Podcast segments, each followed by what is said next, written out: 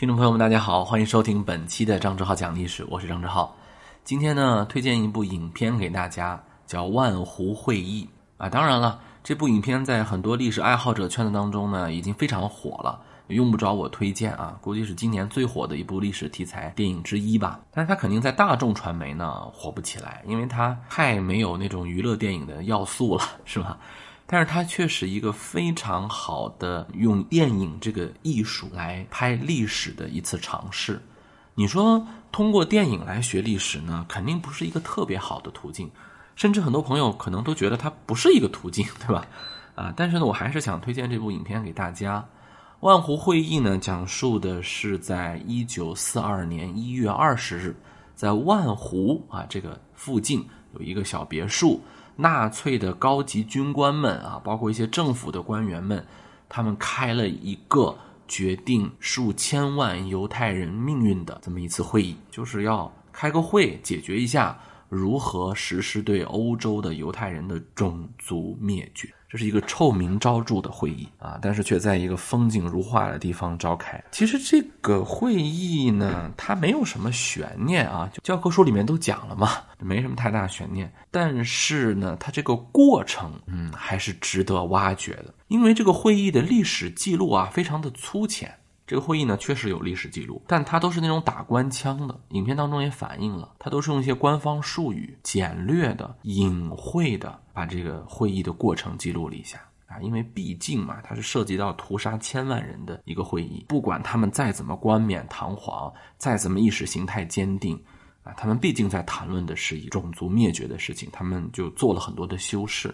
所以说，这个会议的内容呢，是足够给了艺术工作者创作的空间，不能瞎编，不能滥情，但是你有足够的空间去做创造。我们经常讲的，在历史的缝隙当中起舞，对吧？其实第一次起舞的也不是德国人，是英国人。早在二零零一年，英国人呢就拍过一个类似题材的影片。这个万湖会议啊，它就开了九十分钟。很高效啊！就看到这些纳粹们，他们开会真的是特别的讲求效率跟功能性，不像现在有些会议啊又臭又长。嗯，不是，它是一个特别高效的会议，所以就开了一个半小时，就解决了整个欧洲数千万犹太人如何处理的这么一个事情。很多部门啊，各种交叉，一个半小时就解决了。这个会议呢，开了九十分钟，原影片就拍了九十分钟，当时是英国人拍的。有点像什么呢？有点像是，比如说我们中国人，中国的导演拍一个抗日题材的影片，就是同盟国拍了一个纳粹的故事，大家懂吧？英国人拍了一个德国的故事，全部都是英国演员啊，而且是当时英国最火的演员，比如说克林菲斯，比如说肯尼斯·布拉纳，包括还有斯坦利·图奇啊，这些人，你只要常看电影的，这都是英国的大手脸。嗯，说实在，那部影片的评价也很高，在很多的那个推荐片单当中。他都经常上榜，嗯，但是如果你问我现在个人的偏好啊，可能也是刚刚看完的原因，我更喜欢这个德国人自己拍的这个万湖会议，整个影片没有任何的背景音乐，就是他那个克制啊，非常的冷静，这里面没有所谓的好人坏人，甚至里面都没有人，怎么为什么这么讲呢？我不是说这里面的人物特别的脸谱化，不是，这里面每个演员演的都非常棒，没有人的意思是说。他不想把这件事情呢，就是说这是其中的一个人，他在当时发挥了很大的作用啊，他的一个恶念或者说他的一个善念左右的这个会议没有，你就感觉啊，就把他们全部都换一遍，把整个的这个会议的召开者、组织者、书记员，你就把他们全部都换一遍，换成他们同部门的别人来开，效果也就是这样，就能感觉到那种无力，是吧？嗯，我们曾经听过一个词叫平庸之恶。就这里面没有什么大魔鬼，都是一般人儿，啊，但是就是这些普普通通的人，他们就做了如此惊人的一个决定。我们来梳理梳理啊，这个影片呢，一开始我就觉得会不会有一个主视角人物啊？比如说以谁谁谁为视角，比如说《十二公民》，咱们看过国产有个电影叫《十二公民》，那不用说，他肯定有一个主人公，就是何冰老师饰演的那个人，对吧？我一直以为它里面有个主视角，一开始呢，他也是。以一个党卫军头子的视角带入的，但是后来发现这个里头没有什么所谓的主人公，没有什么所谓的主要的视角人物啊。即便是我以为的那个党卫军的头子，他也是一个旁观者角色。这个会议我稍微介绍一下啊，它是在一九四二年的冬天，就是一九四二年一月举行的。这个会议其实早就要提议召开了，戈林呢是想在七月份啊，一九四一年的七月份就想开这个会，可是呢一直没顾上，但是后来实在是不能拖了。当时的德国其实已经在一个战争非常被动的时刻，日本已经偷袭了珍珠港，英美国家已经对德国宣战。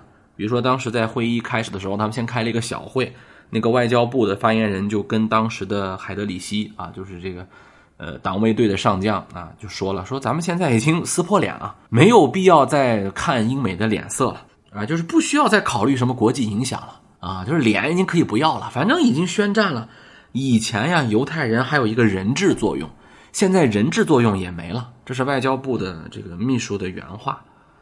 这个会议啊，是一个特别官僚主义的会议，但是又特别反官僚主义的会议。我先说第一层，什么叫特别官僚主义的会议啊？这里头其实没有一个能做主的。你看起来好像他们在争论，其实来了一堆秘书，其中你说有实权的有谁呢？海德里希算一个有实权的，当时帝国保安总局的局长，党卫军上将，算是一个有实权的。还有呢，就是几个这个东方占领区的代表，但他们也是代表，顶着一堆博士头衔，是吧？就来了一堆那个。不负总责的，你比如说啊，其中有一个影片当中一个胖胖的角色，他天天就说他们波兰多么不容易，波兰多么不容易。可是呢，他也是波兰总督的一个秘书，正经的波兰总督也没有来，所以其实是一个党卫军的上将带着党卫军的一些领导。召集着一堆内政部的、外交部的、司法部的各种部门的秘书开的这个会，就他们都不是什么大佬，就是一堆秘书，所以不要以为是他们几个人就可以指点江山啊，决定这个犹太人的命运。他们其实就是来听宣的啊，只不过呢，就是需要他们配合，所以不能强命令你们，你们要把你们的关切说出来，然后咱们统一一下思想。是吧？要不要这么做？怎么做？他们其实没有什么多少的权利说否掉党卫军的这个命令。但是问题，这个屠杀犹太人，他也是一个具体的活儿呀。这个活儿该怎么干啊？那犹太人该怎么定义啊？啊，就是开这个会。这里面呢，也确实有一些针锋相对的点。影片一开始啊，在开大会之前，先开了一个小会。小会当中呢，有两个人说了重要的信息。第一个就是外交部的那个秘书告诉了海德里希，其实也告诉了观众，现在犹太人的人质身份已经没有了，不复存在了，已经撕破脸了，情况就是这么个情况啊。还有一个呢，就是一个应该算是一个中层的军官，是一个党卫军的少校，级别非常低，所以当时很多的那些国务委员的秘书们，他们叫国秘啊，其实就是国务秘书，他们就觉得这个人也能跟我们开会吗？是吧？他是一个党卫军的少校，他是负责拉脱维亚的啊，兰格啊，兰格就是大家有没有看过？小时候有没有看过《忍者神龟》啊？《忍者神龟》里头的那个反派长得跟个脑子似的啊，那个叫 Langer 啊，其实就这个词。这个 Langer 呢，他就报告给党卫军说，爱沙尼亚的、立陶宛的、拉脱维亚的犹太人都已经清理完毕了，有的呢留下了一些劳动力，但是基本已经清理完毕了。唯一的障碍是什么呢？那个地方太冷了。土地给冻住了，所以呢，挖坑比较困难。怎么解决这个问题呢？就是等一等，土化了之后呢，啊，就可以挖坑埋人了，就这么简单，是吧？这是开大会之前的一个小会，先告诉大家是什么情况。然后呢，这里头呢有一些穿西服的人啊，很多人都是穿军装的嘛，穿党卫军的军装，穿陆军的军装。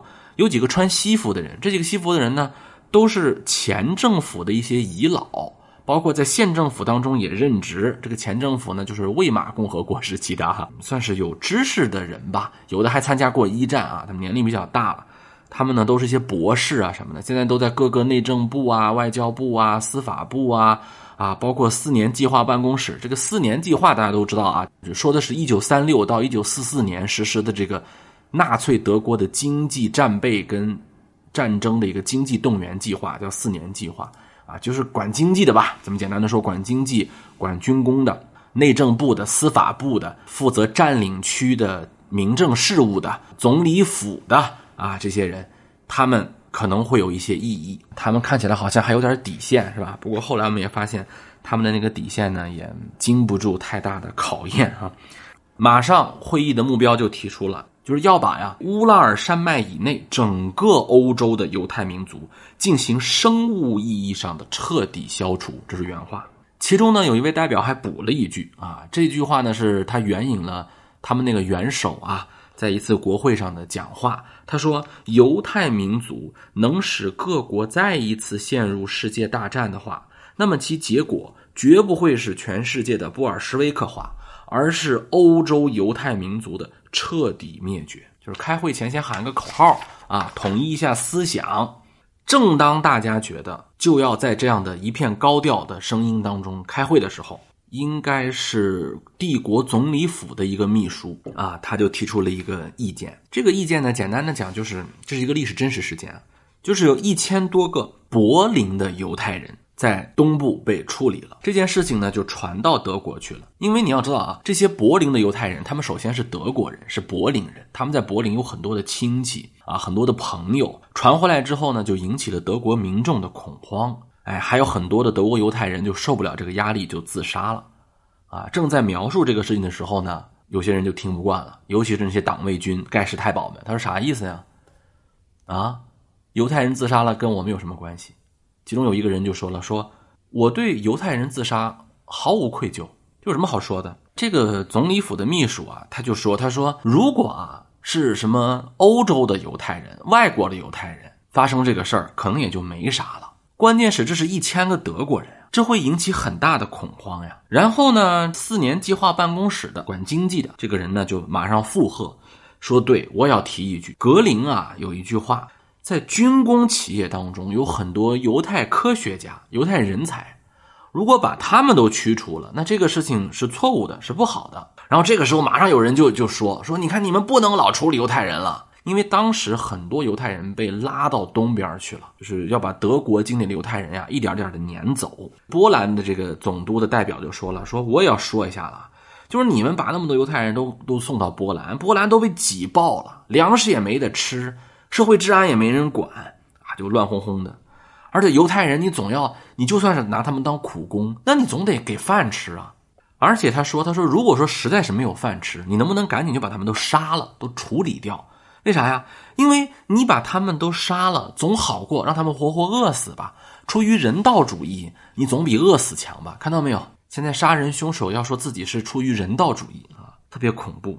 哎，这里呢就要停一下了。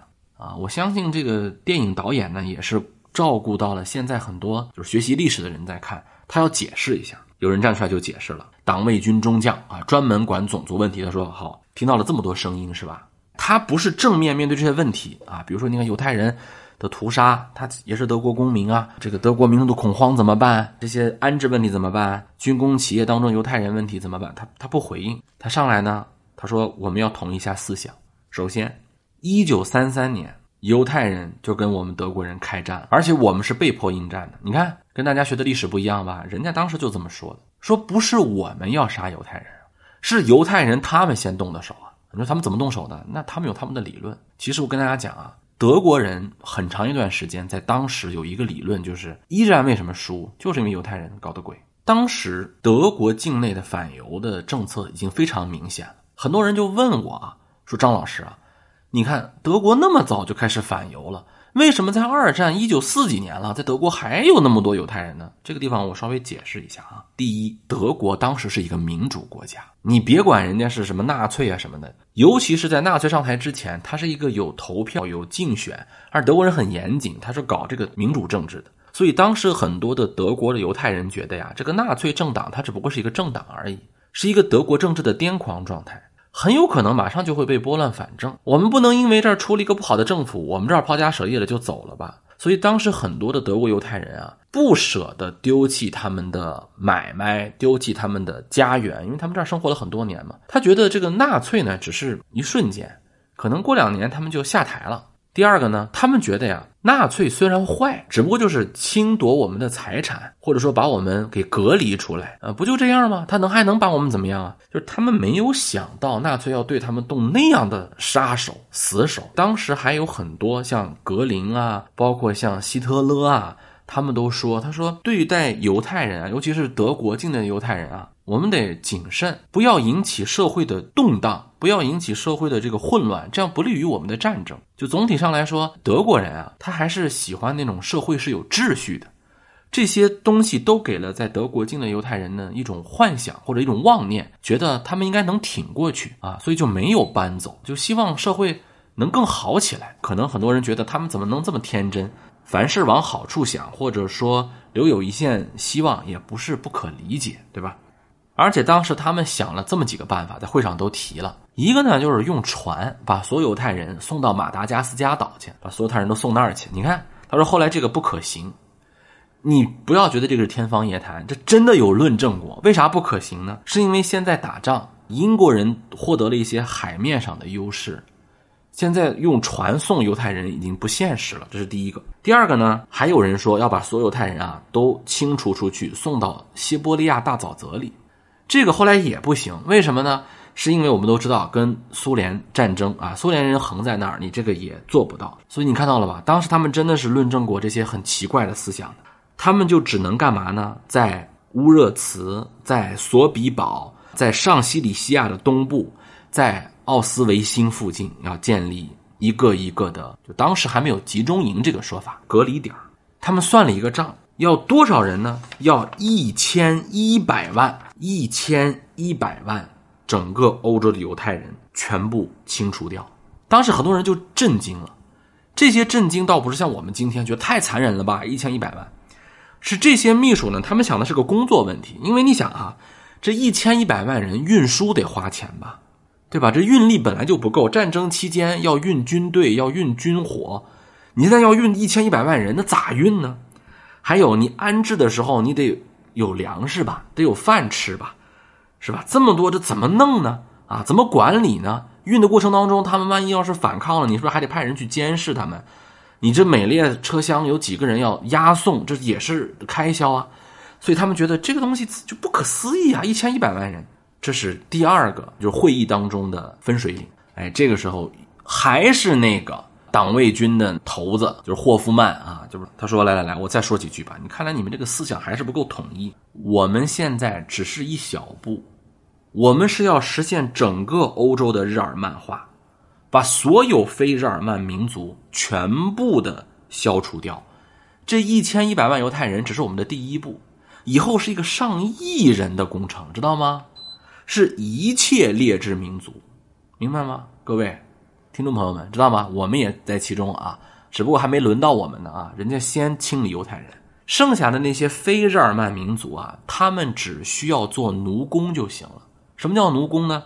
他在里面还解释了一下，会议里头是解释了一下。文化只需要会读会写到小学水平就行了，运算会数数数到一百就可以了，这是我们的伟大工程，知道吗？现在这个一千一百万人非常的小，你看高调一唱，突然发现你这个目标也就不是目标了。各位，你们觉得眼熟不眼熟？比如说你去领导那儿领任务，这个比喻虽然做起来不合适啊，我先道个歉，但是我特别想说一下，就你们有没有过这样的经历？就被人 PUA，被人洗脑，突然领到了一个特别不切实际的任务，你说这个不可能，怎么能实现呢？他说：“你看，这其实只是一小步，哎，我告诉你，我们还有很伟大的目标呢，我们要上市，你知道吗？IPO，对不对？你这才算哪儿到哪儿啊？你突然就觉得这不是个事儿，你就觉得你干劲儿满满，有没有过？啊，你看那个他们纳粹开会也就这样，马上有人就觉得啊，行，既然有那么宏大的目标，那这一千一百万也就不说了。”然后马上他们就觉得这个事儿可以成，啊，他觉得行，那怎么办呢？那犹太人一千一百万犹太人，我的老天，那他们的那个钱可是挺多的呀！你看，马上开始想钱了，然后马上开始想钱了，一千一百万犹太人全部被撵走，那他们的财产是多大一笔呀？那怎么办呢？啊，这钱归谁管呀？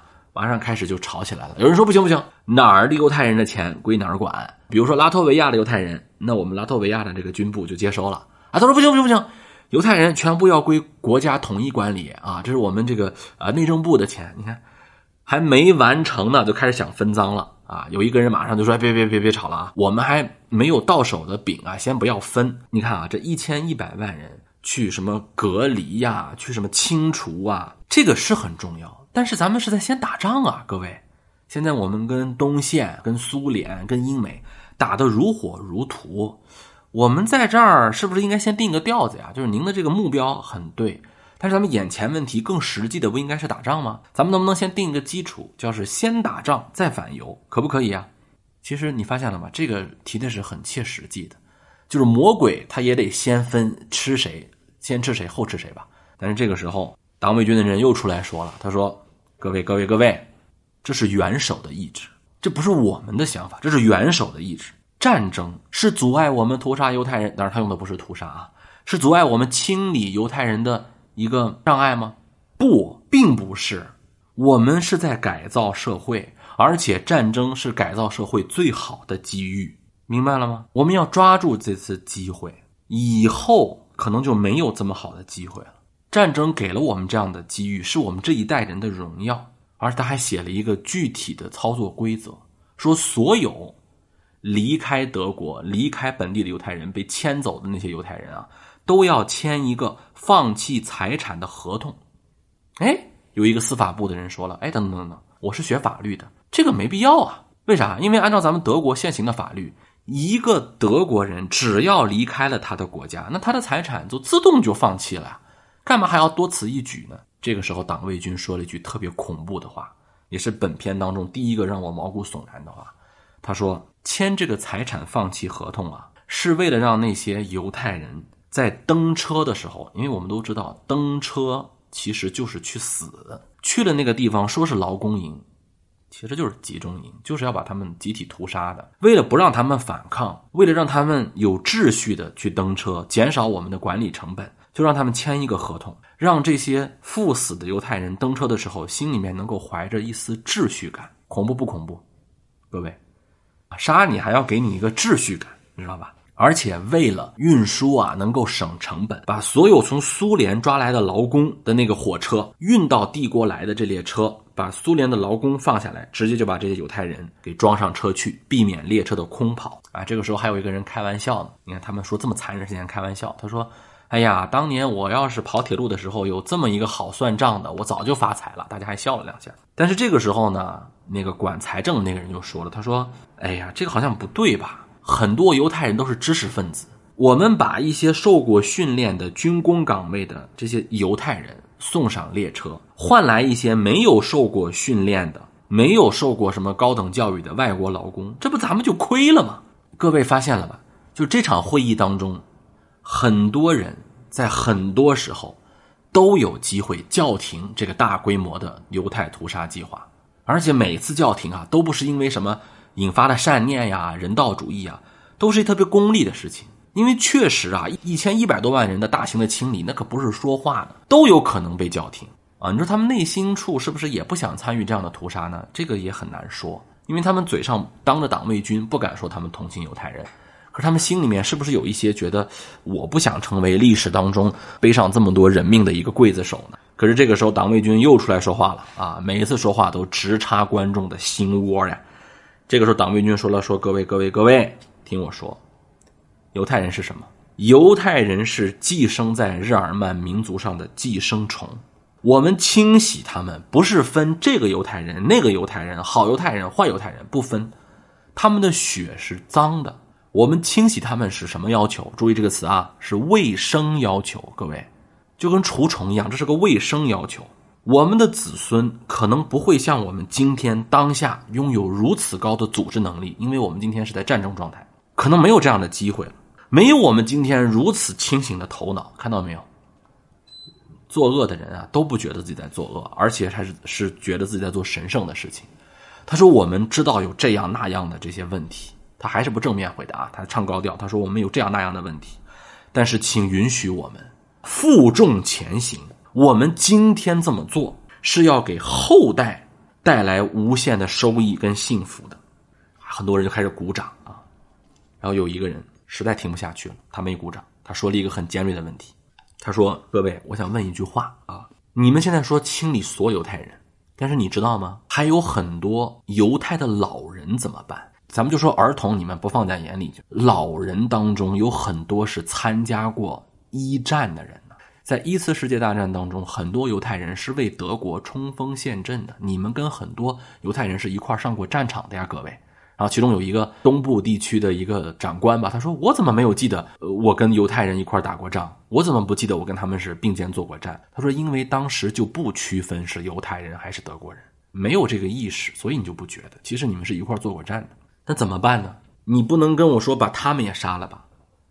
六十五岁以上很多的犹太老兵，他们就是参加过一战，你把他们杀了，这说不过去吧？这个时候又有人说了，他说：“我们要设立一个老人隔离区，专门给这些六十五岁以上的曾经参加过一战的这个老人。这个地方呢叫特莱西恩施塔特，这个地方我们会专门让别人来参观，让他们看看我们是怎么对待犹太人的。注意，这里面只住的是参加过一战的、有过功勋的犹太老人。”说完这个话之后。党卫军内部都有人不同意，就是那个负责种族问题的党卫军中将说：“啊，要把他们养起来呀！就即便这样啊，他们都觉得死的太慢了。”他说：“没关系，这些人呢会一点一点的清理他们的。”啊，他说：“那呀，那这个地方还是挺花钱的呀，我们不想再为犹太人花一分钱了。”他说：“没事儿，这个地方是收费的啊。”顺便说一句，我们在运送每一个犹太人去集中营杀掉的过程当中，他们的路费他们自己出的，特别的可怕。就会议在一点一点的没有底线，是吧？会议有一个高潮，有一个小高潮，其中有一个人啊，一直持反对意见，但他一直憋着没说话。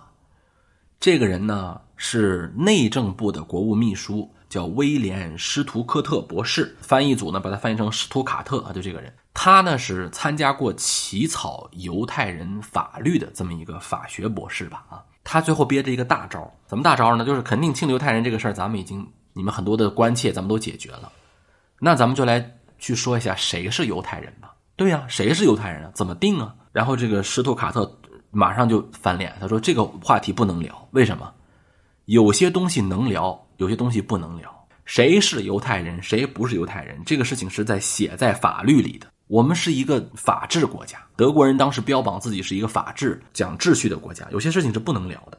就是德国人在这儿啊，还守一个底线。他说：“你干坏事可以，我也不管，但是你得守规矩吧？你不能没有规矩瞎干事儿吧？你要讨论什么犹太混血问题、混血婚姻的犹太人问题，这个是不能讨论的呀。我们在法律里面是有写着呀。”他说：“好，那你别着急，咱们先讨论这个外国犹太人，行吧？”史多卡特就不说话了，说：“你们讨论吧。”首先，为什么会有外国护照的犹太人在德国呢？这儿要解释一下，就是德国啊，在扩张的过程当中，他把很多国家给合并了。比如说奥地利，奥地利呢是一个特别复杂的一个多民族国家。我们都知道，在奥地利呢，当时有很多的匈牙利的、捷克的、斯洛伐克的这些犹太人，他们为什么没走呢？就他们还是有侥幸心理，他们觉得就不必要跑，反正他们就没走。那怎么办呢？盖世太保就说了啊，就是外国犹太人呢分成两种，一种是敌对国家的，一种是友好国家的。我们先说友好国家的吧。友好国家，我们就问他一下：你们让不让我替你们杀人？就这么简单，就是询问一下友好国家是否同意我们德国人用我们德国的办法来处理你们国家的这些犹太人，因为他们已经在德国境内了啊。然后外交部的人说了，他说他们基本都同意，捷克斯洛伐克都同意，罗马尼亚、保加利亚虽然没有表态，但基本上以后也会同意的，非常有希望同意。克罗地亚也同意。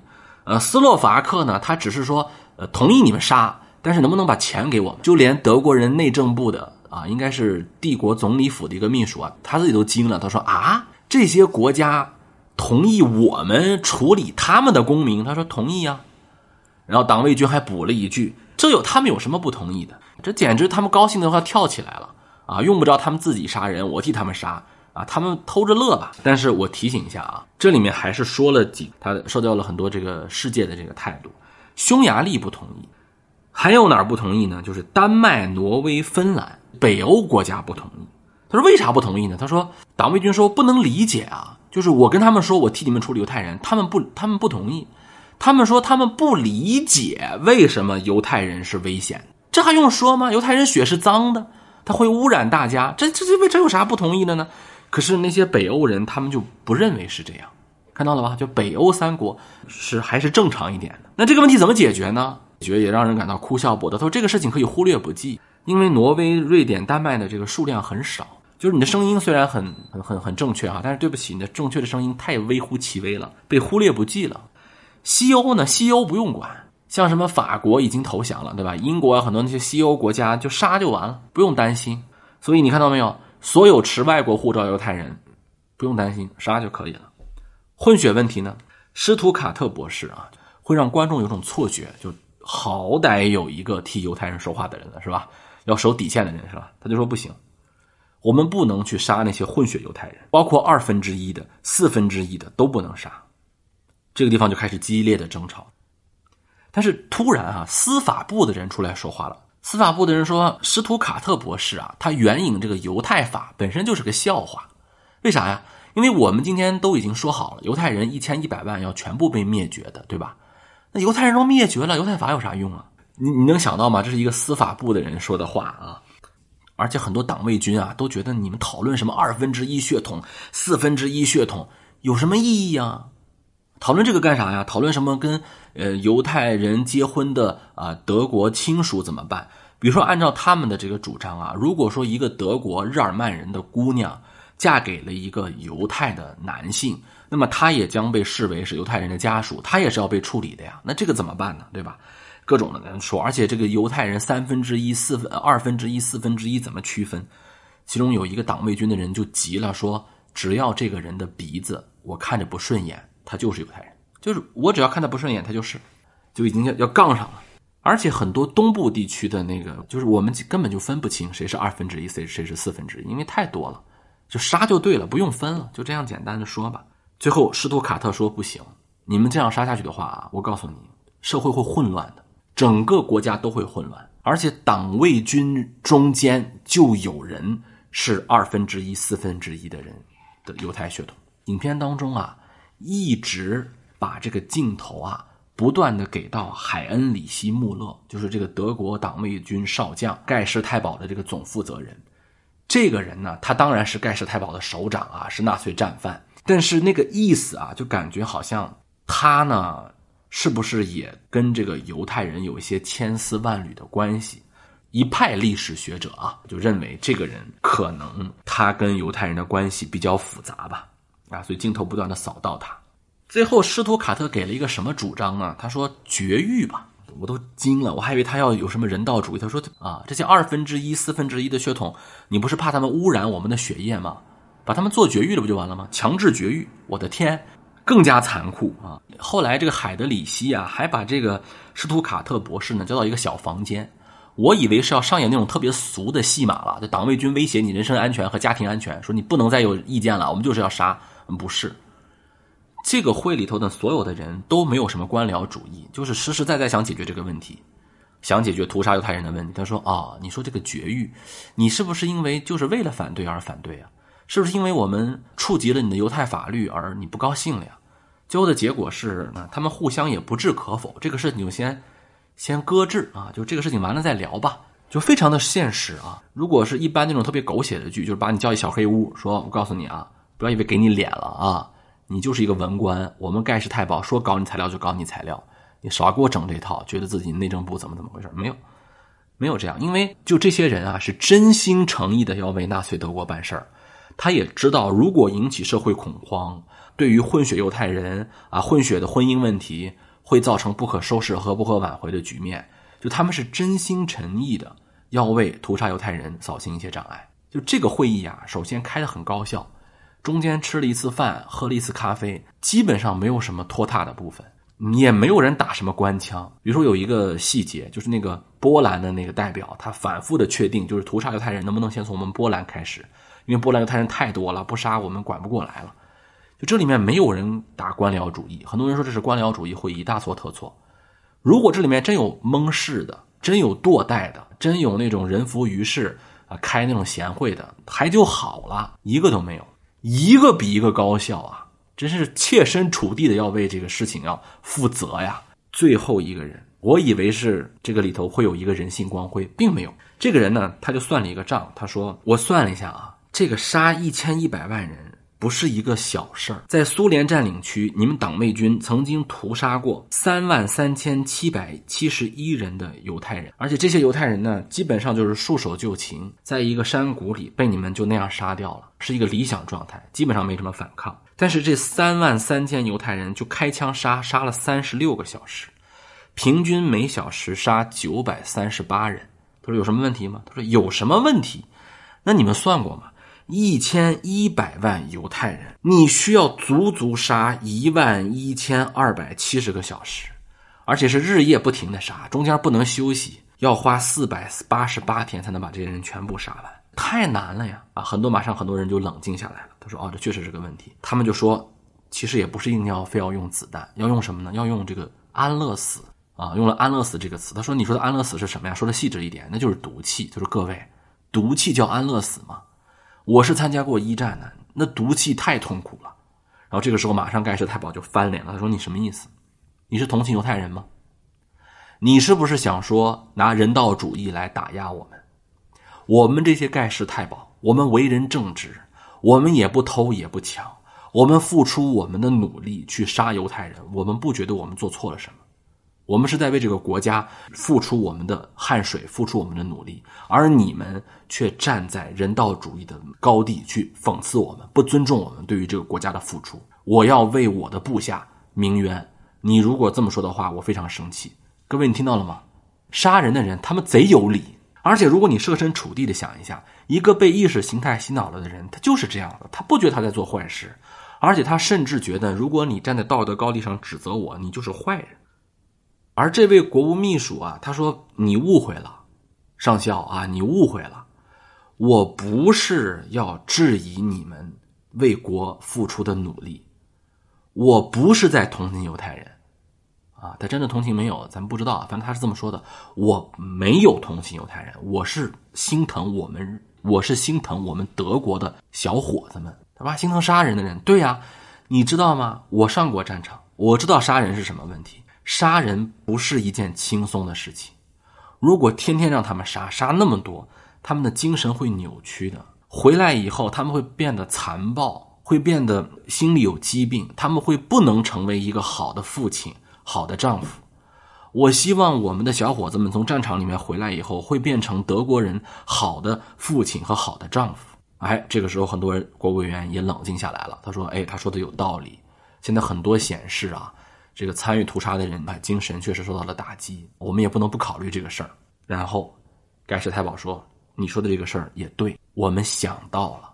我告诉你，我们是怎么做的。我们研发了一套固定的设备，用一氧化碳、杀虫剂啊，包括一些氰化物，研制了一种毒气，而且呢，搞了一种流程。这个流程呢，在奥斯维辛已经开始实验，并且开始推广了。